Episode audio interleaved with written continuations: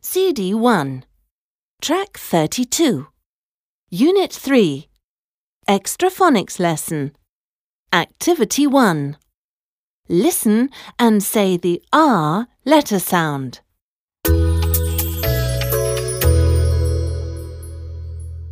R R R car